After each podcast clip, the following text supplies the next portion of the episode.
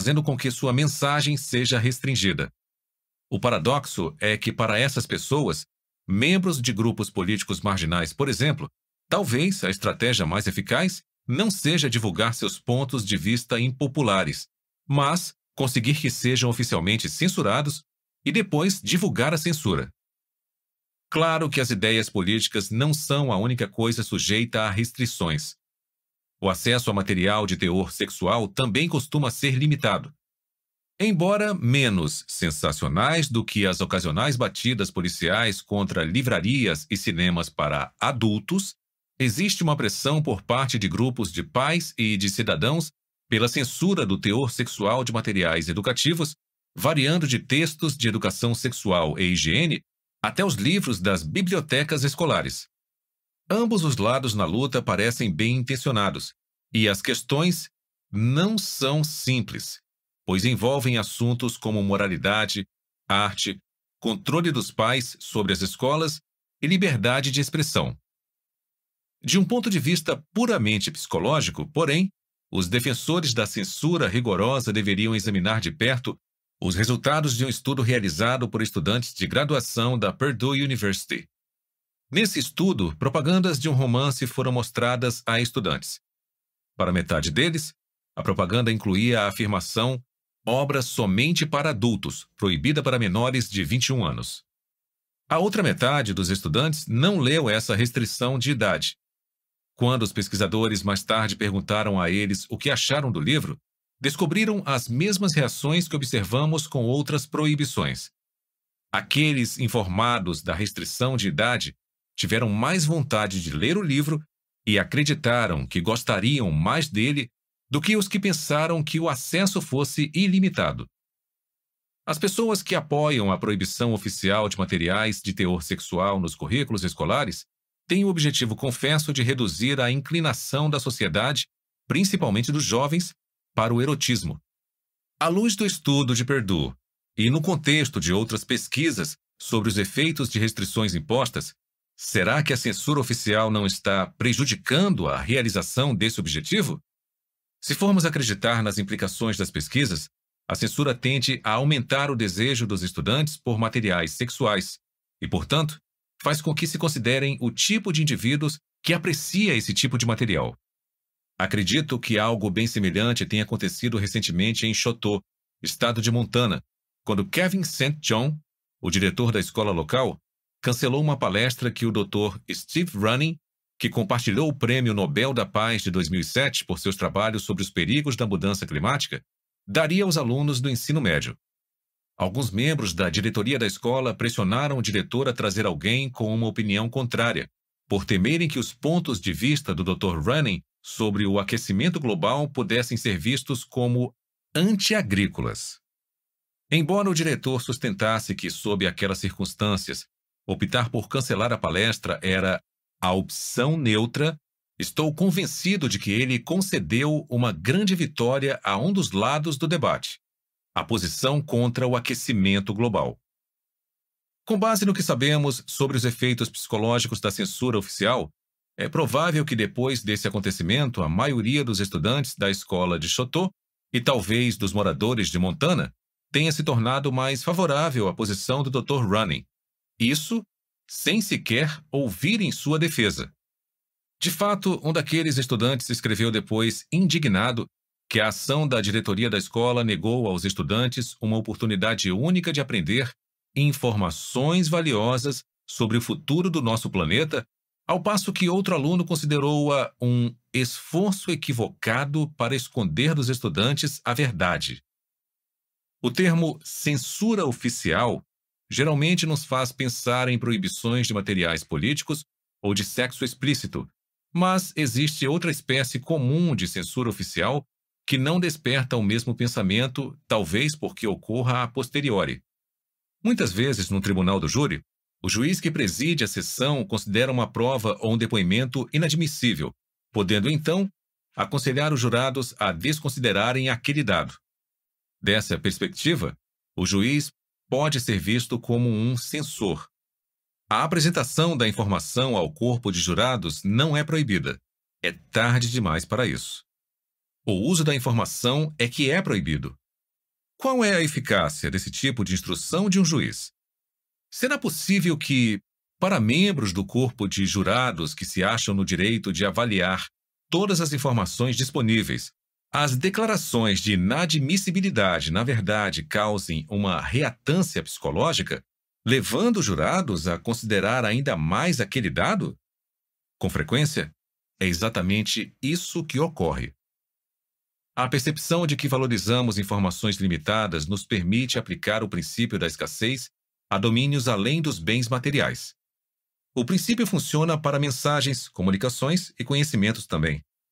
Por esse ponto de vista, podemos ver que as informações não precisam ser censuradas para que as valorizemos mais.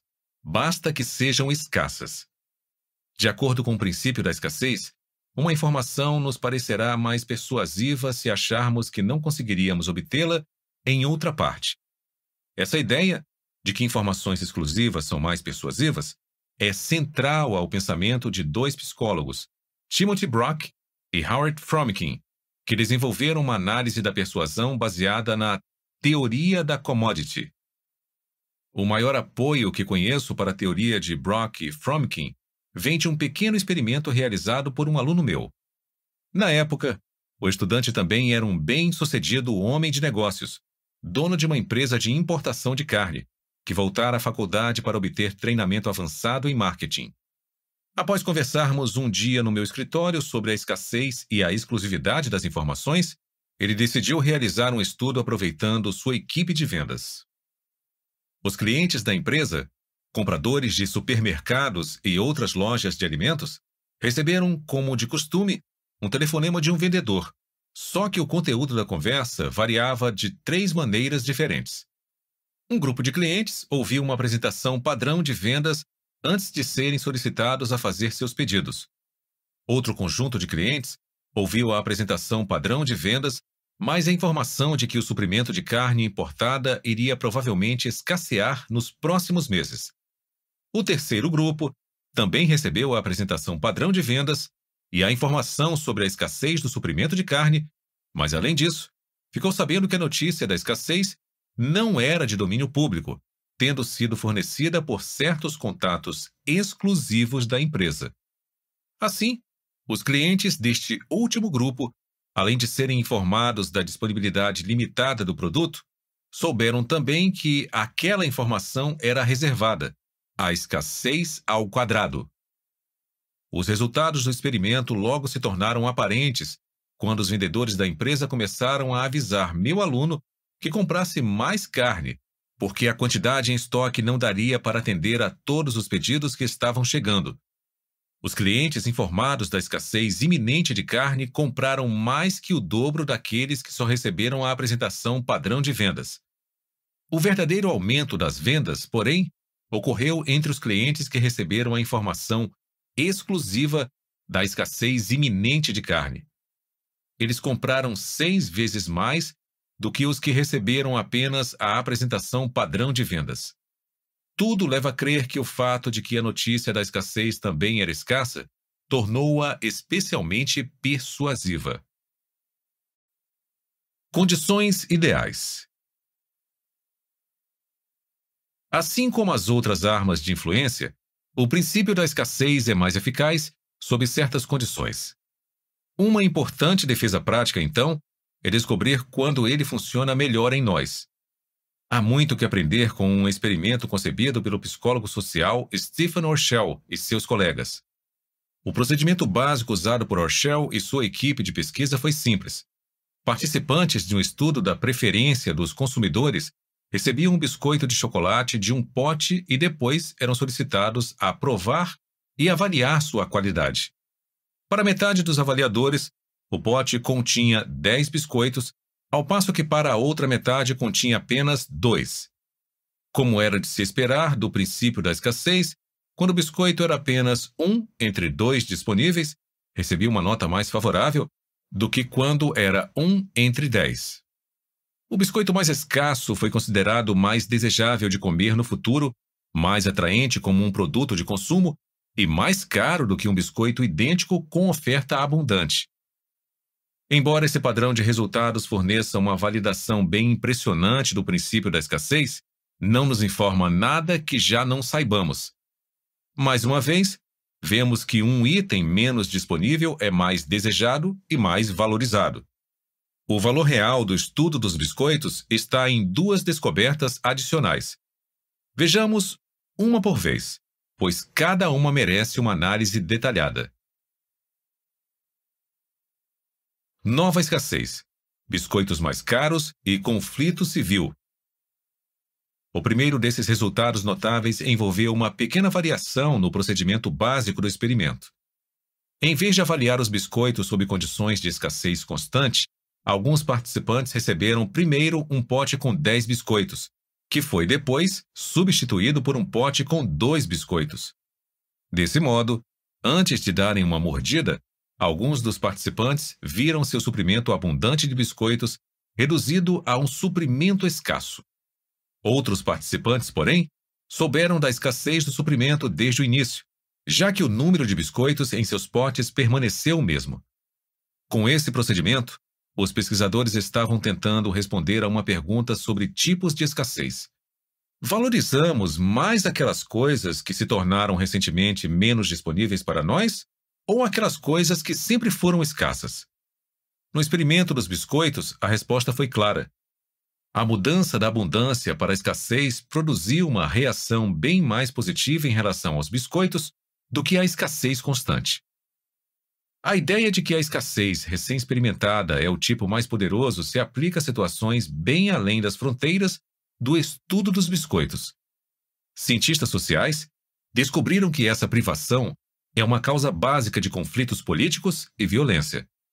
Talvez o defensor mais conhecido desse argumento seja James C. Davis, que afirma ser mais provável encontrarmos revoluções numa época em que um período de melhoria das condições econômicas e sociais é seguido por uma reversão breve e acentuada dessas condições.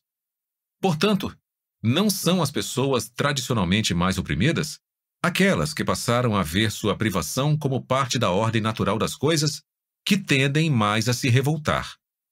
Na verdade, é mais provável que os revolucionários sejam aqueles que tiveram ao menos algum contato com uma vida melhor. Quando as conquistas econômicas e sociais que experimentaram e que passaram a esperar começam a escassear de repente, eles as desejam mais do que nunca, muitas vezes manifestando-se com violência para assegurá-las.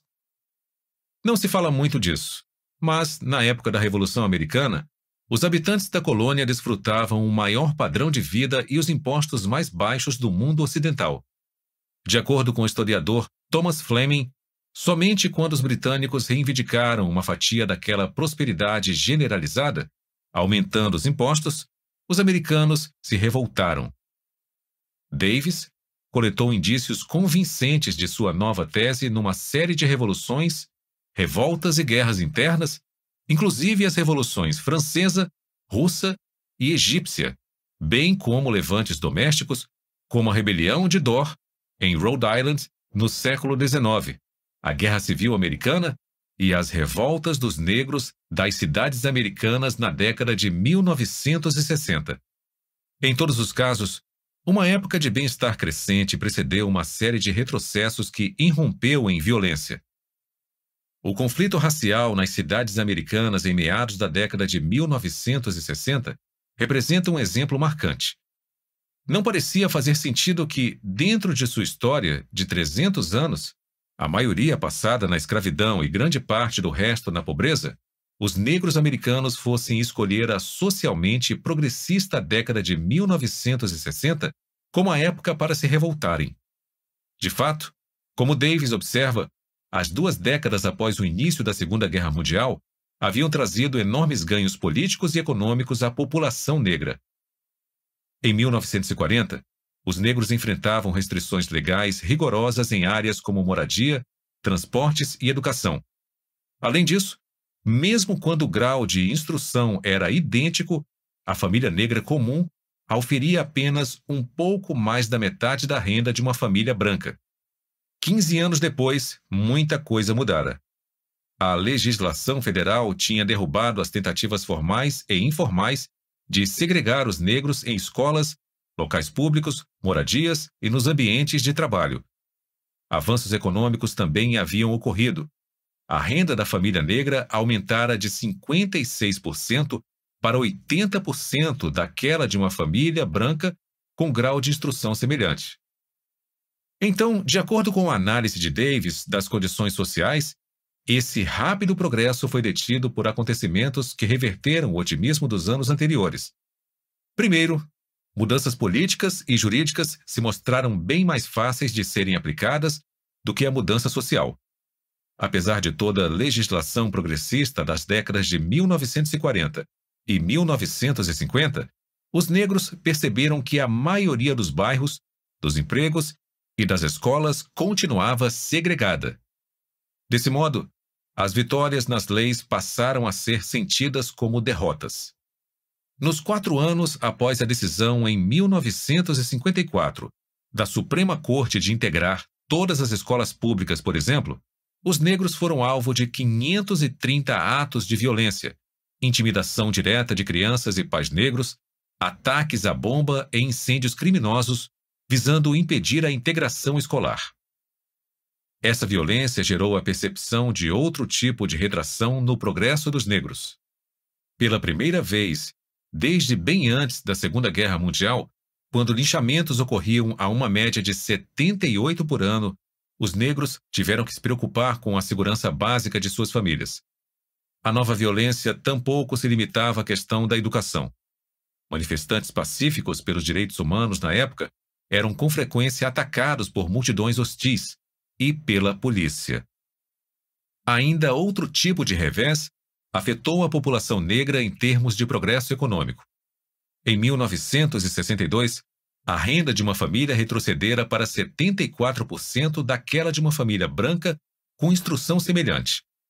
Segundo o argumento de Davis, o aspecto mais contundente dessa cifra de 74% não é que representavam um aumento a longo prazo da prosperidade em relação ao pré-guerra, mas que representavam um declínio a curto prazo em relação aos níveis elevados de meados da década de 1950.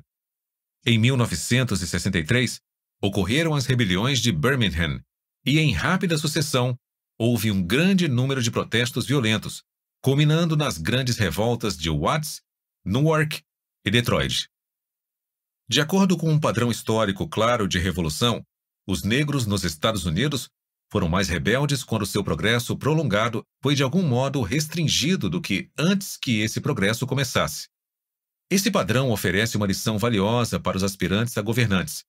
Quando se trata de liberdade, é mais perigoso tê-la concedido por um breve tempo do que nunca tê-la concedido. O problema de um governo que busca melhorar a situação política e econômica de um grupo tradicionalmente oprimido é que, ao fazê-lo, cria liberdades antes inexistentes. Se essas liberdades recém-criadas se tornarem menos disponíveis, o preço a pagar será terrível. Podemos procurar nos eventos da ex-União Soviética sinais de que essa regra básica é válida em diferentes culturas. Após décadas de repressão, Mikhail Gorbachev começou a conceder à população soviética liberdades, privilégios e opções novas por meio das políticas gêmeas Glasnost e Perestroika. Assustados com a direção que sua nação estava tomando, um pequeno grupo de burocratas governamentais, militares e agentes da KGB articulou um golpe, colocando Gorbachev em prisão domiciliar e anunciando, em 19 de agosto de 1991, que haviam assumido o poder e passariam a restaurar a antiga ordem. A maior parte do mundo imaginou que o povo soviético, conhecido por sua conformidade à subjugação, se sujeitaria passivamente, como sempre acontecera. O editor da revista Time, Lance Morrow, descreveu a própria reação em termos similares. De início, o golpe parecia confirmar a norma. A notícia provocou um choque, seguido de uma sensação deprimente de resignação. Claro que os russos devem reverter aos seus eus essenciais, a sua própria história. Gorbachev e Glasnost eram uma aberração. Agora, estamos de volta à normalidade fatal. Mas aqueles não eram tempos normais. Em primeiro lugar, Gorbachev não governara dentro da tradição dos czares, de Stalin ou da sucessão de governantes opressivos do pós-guerra que não tinham permitido sequer um sopro de liberdade às massas. Ele lhes havia concedido certos direitos e opções. E quando essas liberdades recém-estabelecidas foram ameaçadas, o povo partiu para o ataque como um cão faria se alguém tentasse arrancar um osso suculento de sua boca. Poucas horas após o anúncio da junta, milhares de pessoas estavam nas ruas erguendo barricadas, enfrentando as tropas armadas, cercando tanques e desafiando toques de recolher. O levante foi tão rápido, maciço e unitário, em sua oposição a qualquer recuo das conquistas da Glasnost, que após três dias de protestos apenas, as autoridades espantadas cederam, entregando seu poder e implorando misericórdia ao presidente Gorbachev. Se fossem estudantes de história ou de psicologia, os conspiradores fracassados não teriam se surpreendido tanto com o maremoto de resistência popular que engoliu seu golpe. A partir da perspectiva privilegiada dessas duas disciplinas, poderiam ter aprendido uma lição imutável. Liberdades, uma vez concedidas, não serão abandonadas sem resistência. A lição se aplica à política da família tanto quanto à do país. O pai ou a mãe que concede privilégios ou impõe regras de maneira instável convida a rebelião ao involuntariamente estabelecer liberdades para a criança.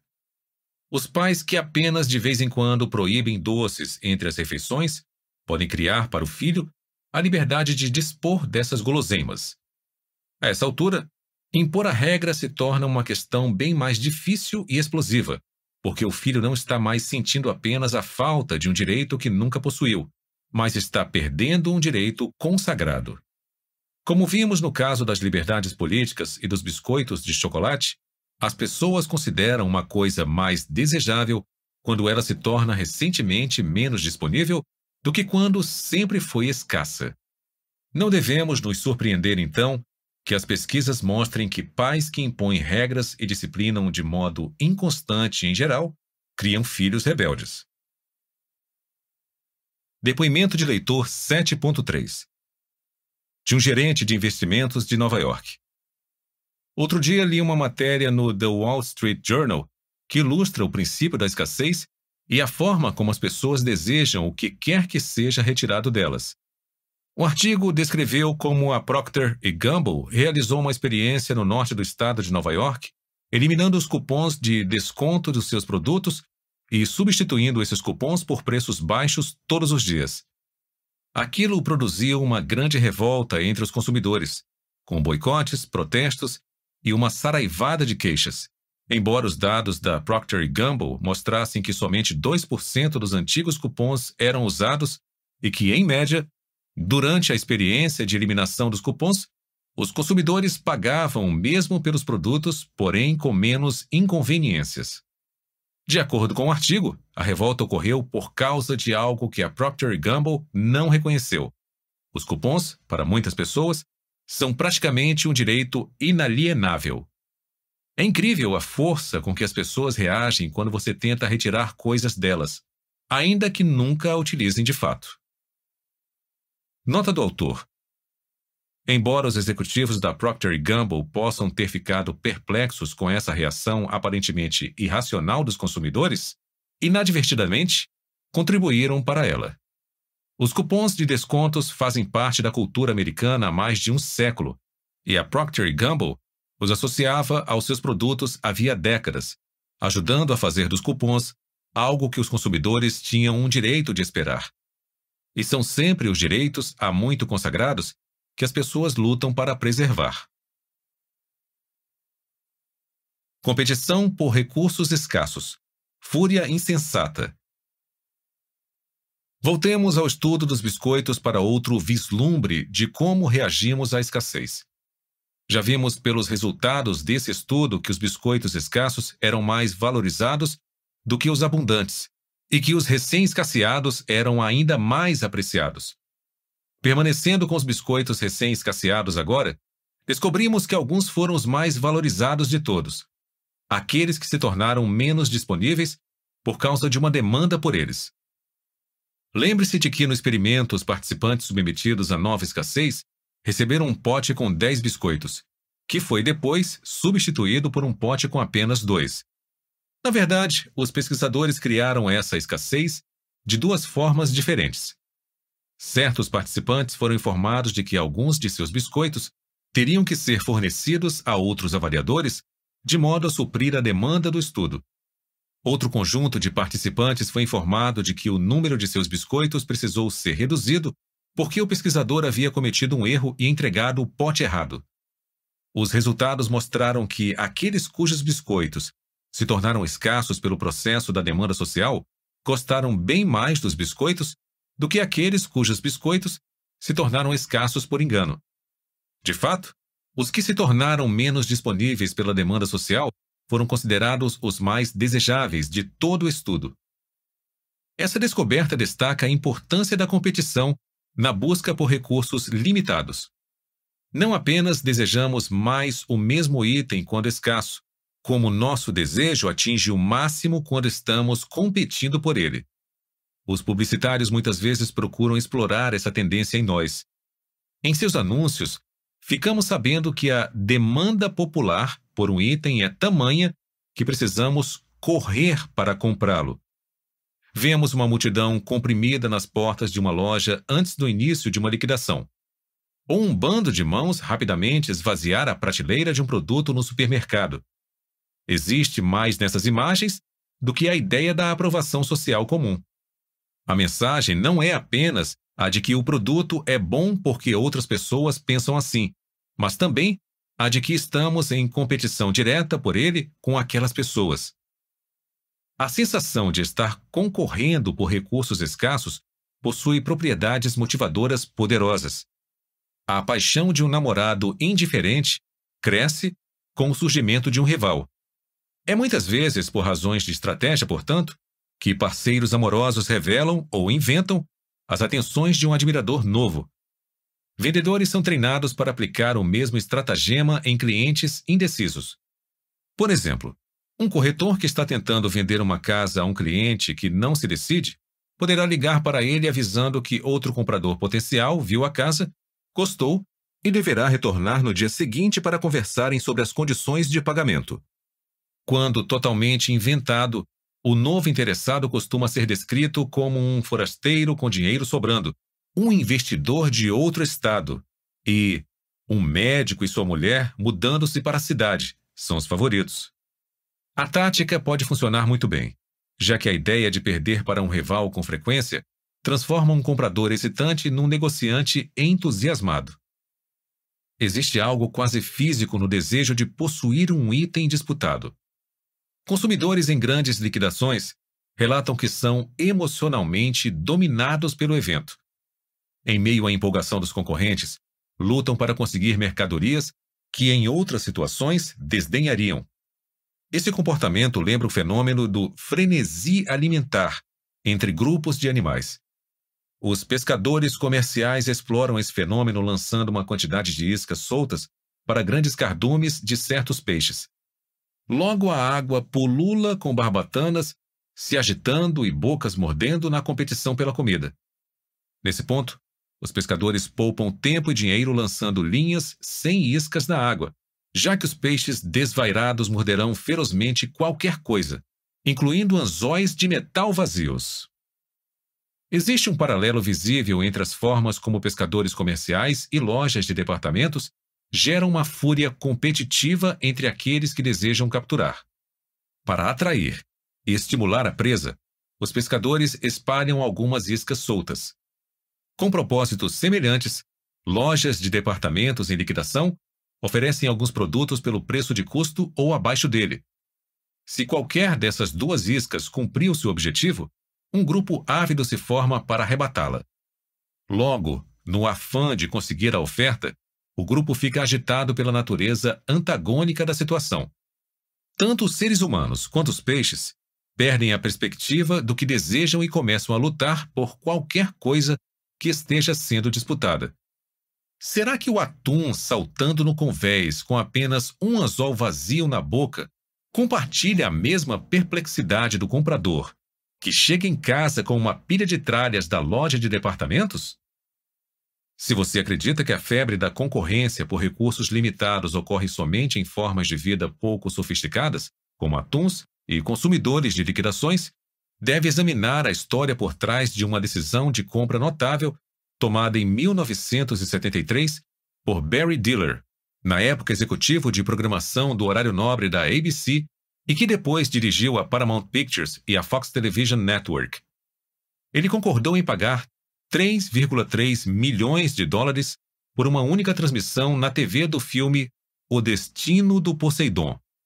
A cifra é notável por exceder de longe o maior preço pago até então por uma exibição individual de um filme, 2 milhões de dólares, por Patton. De fato, o pagamento foi tão excessivo que a ABC calculou que perderia um milhão de dólares com a transmissão do filme. Como um executivo de programas especiais da NBC declarou na época, não há como obterem seu dinheiro de volta, não há mesmo. Por que um homem de negócios astuto e experiente como Diller fecha um negócio que produziria um prejuízo esperado de um milhão de dólares? A resposta pode estar num segundo aspecto valioso da venda. Aquela foi a primeira vez que um filme de cinema tinha sido oferecido às emissoras num leilão aberto. Nunca antes, as três principais redes de TV americanas haviam sido forçadas a batalhar por um recurso escasso daquele modo. A ideia nova de um leilão competitivo foi do produtor do filme Irving Allen e do vice-presidente da 20th Century Fox, William Self, que devem ter se empolgado com o resultado. Como podemos ter certeza de que foi o formato de leilão que gerou o preço de venda espetacular e não o sucesso arrasador do próprio filme? Alguns comentários dos participantes do leilão oferecem sinais impressionantes. Primeiro veio uma declaração do vencedor Barry Diller, visando fixar uma política futura para sua rede. Numa linguagem que só pode ter escapado de alguém arrependido, ele disse: A ABC decidiu, como política futura, nunca mais participar de um leilão.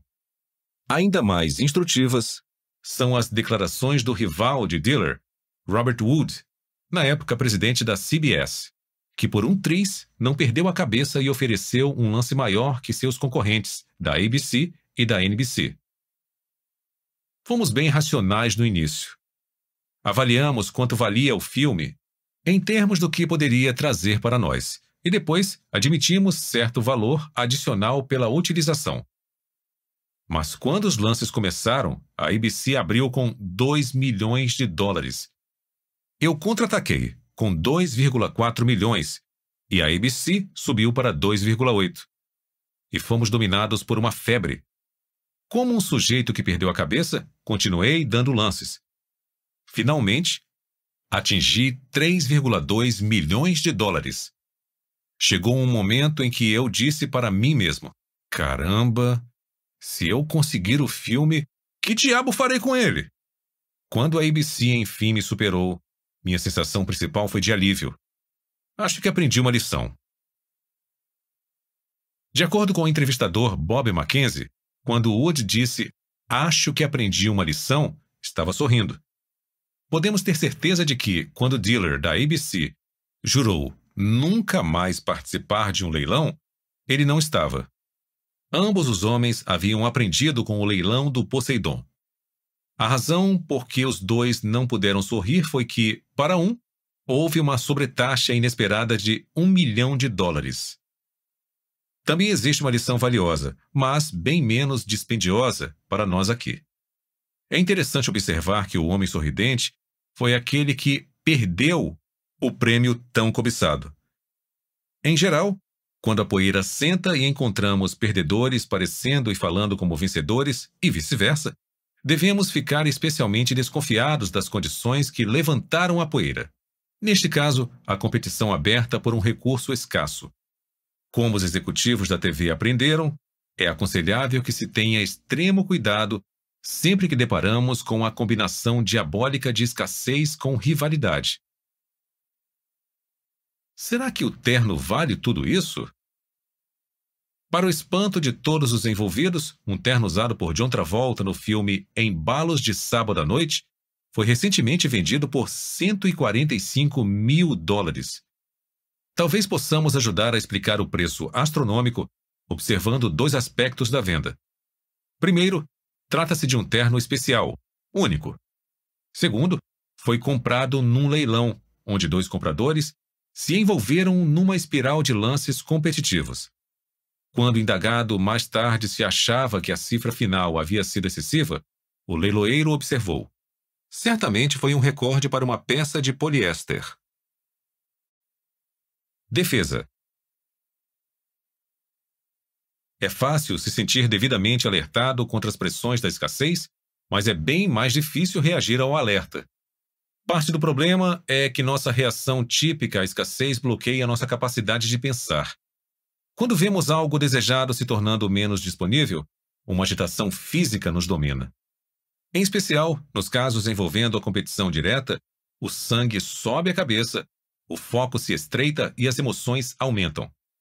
À medida que essa corrente visceral avança, o lado cognitivo racional recua. No frenesi da excitação, é difícil manter uma abordagem calma e ponderada. Como comentou o presidente da CBS na esteira de sua aventura com o Poseidon, você é envolvido pela loucura da coisa toda. A lógica voa pela janela. Eis, portanto, o nosso dilema. Conhecer as causas e o funcionamento das pressões da escassez pode não ser suficiente para nos proteger delas, porque conhecer é um ato cognitivo, e os processos cognitivos são suprimidos por nossas reações emocionais às pressões da escassez. De fato, essa pode ser a razão da grande eficácia das táticas da escassez. Quando apropriadamente empregadas, nossa primeira linha de defesa contra o comportamento insensato, uma análise ponderada da situação, torna-se bem menos provável. Se por conta da inquietação que ofusca o cérebro, não podemos contar com nosso conhecimento sobre o princípio da escassez para estimular um comportamento adequadamente cauteloso, o que podemos usar? Talvez, no estilo elegante do jiu-jitsu, possamos empregar a própria empolgação como nossa principal deixa. Desse modo, transformamos a força do inimigo em nossa vantagem. Em vez de dependermos de uma análise cognitiva cuidadosa da situação como um todo, iremos nos sintonizar apenas com a sensação visceral interna como nosso alerta. Ao aprendermos a reconhecer o aumento da excitação numa situação de persuasão, seremos capazes de nos precaver contra o uso das táticas da escassez. Vamos supor, porém, que consigamos esse artifício de usar a onda crescente de agitação como um sinal para nos acalmarmos e procedermos com cuidado. E depois? Existe alguma outra informação disponível para nos ajudar a tomar a decisão certa em face da escassez? Afinal, o mero reconhecimento de que devemos proceder com cautela não informa em qual direção seguir, apenas fornece o contexto necessário para uma escolha criteriosa. Felizmente, existe uma informação disponível em que podemos basear decisões ponderadas sobre itens escassos. Ela advém, de novo, do estudo dos biscoitos de chocolate, em que os pesquisadores descobriram algo estranho, mas verdadeiro sobre a escassez. Embora os biscoitos escassos fossem considerados bem mais desejáveis, não foram considerados mais gostosos do que os biscoitos abundantes. Assim, apesar do desejo maior causado pela escassez, os avaliadores disseram que desejariam mais daqueles biscoitos escassos no futuro e que pagariam um preço maior por eles. Isso não fez os biscoitos parecerem mais gostosos. Aí reside uma descoberta importante. A alegria não está em experimentar uma mercadoria escassa, mas em possuí-la. É importante não confundir as duas coisas. Sempre que identificamos pressões de escassez cercando determinado item, precisamos também nos perguntar o que queremos dele. Se a resposta for que queremos o objeto pelo benefício social, econômico ou psicológico de possuir algo raro, tudo bem. As pressões da escassez nos darão uma boa indicação de quanto gostaríamos de pagar por ele. Quanto menos disponível, mais valioso será para nós. Mas, com frequência, não queremos uma coisa pelo simples prazer de possuí-la. Nós a queremos, isso sim, por seu valor utilitário. Queremos comê-la, bebê-la, tocá-la, ouvi-la, dirigi-la ou usá-la de alguma forma. Nesses casos, é vital lembrar que coisas escassas não têm gosto melhor, não dão uma sensação melhor, não soam melhor, não são melhores de dirigir ou usar por causa de sua disponibilidade limitada. Embora esse seja um fato simples, pode nos passar despercebido quando experimentamos a atração maior que os itens escassos naturalmente possuem. Vou citar um exemplo de família. Meu irmão Richard se sustentou no período da faculdade empregando um artifício de persuasão que explorou a perfeição em cima da tendência de certas pessoas de não perceberem essa diferenciação. Sua tática foi tão eficaz nesse aspecto que ele só precisou trabalhar umas poucas horas nos fins de semana para obter seu dinheiro, deixando o resto do tempo livre para os estudos. Richard vendia carros, mas não numa concessionária ou num feirão. Ele comprava carros usados vendidos por particulares em anúncios de jornal num fim de semana e, sem acrescentar nada além de sabão e água, vendia-os com um bom lucro pelo jornal no fim de semana seguinte. Para isso, precisava saber três coisas. Primeira, precisava entender o bastante de carros para comprar aqueles oferecidos por sua cotação mínima, mas que pudessem ser legitimamente revendidos por um preço maior. Segunda, uma vez adquirido o carro, precisava saber como redigir um anúncio de jornal que estimulasse o interesse dos compradores. Terceira, com um comprador à sua frente, precisava saber como usar o princípio da escassez para gerar mais desejo pelo carro do que este talvez merecesse. Richard sabia como fazer essas três coisas. Para nossos propósitos, porém, vamos examinar sua habilidade neste terceiro quesito. Para um carro comprado no fim de semana anterior, ele colocava um anúncio no jornal de domingo. Como sabia redigir um bom anúncio, costumava receber uma série de ligações de compradores potenciais já na manhã de domingo. Para cada possível cliente interessado em ver o carro, marcava um horário de visita, o mesmo horário para todos. Assim, se seis pessoas estivessem interessadas, seriam convidadas a aparecer, digamos, às duas da tarde. Esse pequeno artifício do horário simultâneo abria caminho para a persuasão posterior, porque criava uma atmosfera de concorrência por um recurso limitado. Em geral, o primeiro interessado a chegar começava a examinar o carro exibindo o comportamento normal numa compra de carro, como observar eventuais manchas ou defeitos e perguntar se o preço era negociável. No entanto, a psicologia da situação mudava radicalmente quando o segundo comprador aparecia. A disponibilidade do carro para ambos os interessados de repente se tornava limitada pela presença do outro. Com frequência, o primeiro a chegar, atiçando sem saber a sensação de rivalidade, afirmava seu direito à preferência. Alto lá, eu cheguei aqui primeiro. Se não reivindicasse esse direito, Richard o fazia por ele. Abordando o segundo comprador, dizia: Me desculpe, mas este outro interessado chegou aqui antes de você. Pode aguardar uns minutos do outro lado da entrada até que ele termine de examinar o carro? Aí, caso ele decida que não quer ou esteja ainda indeciso, irei mostrá-lo a você. Richard conta que conseguia observar a agitação crescendo no rosto do primeiro comprador potencial.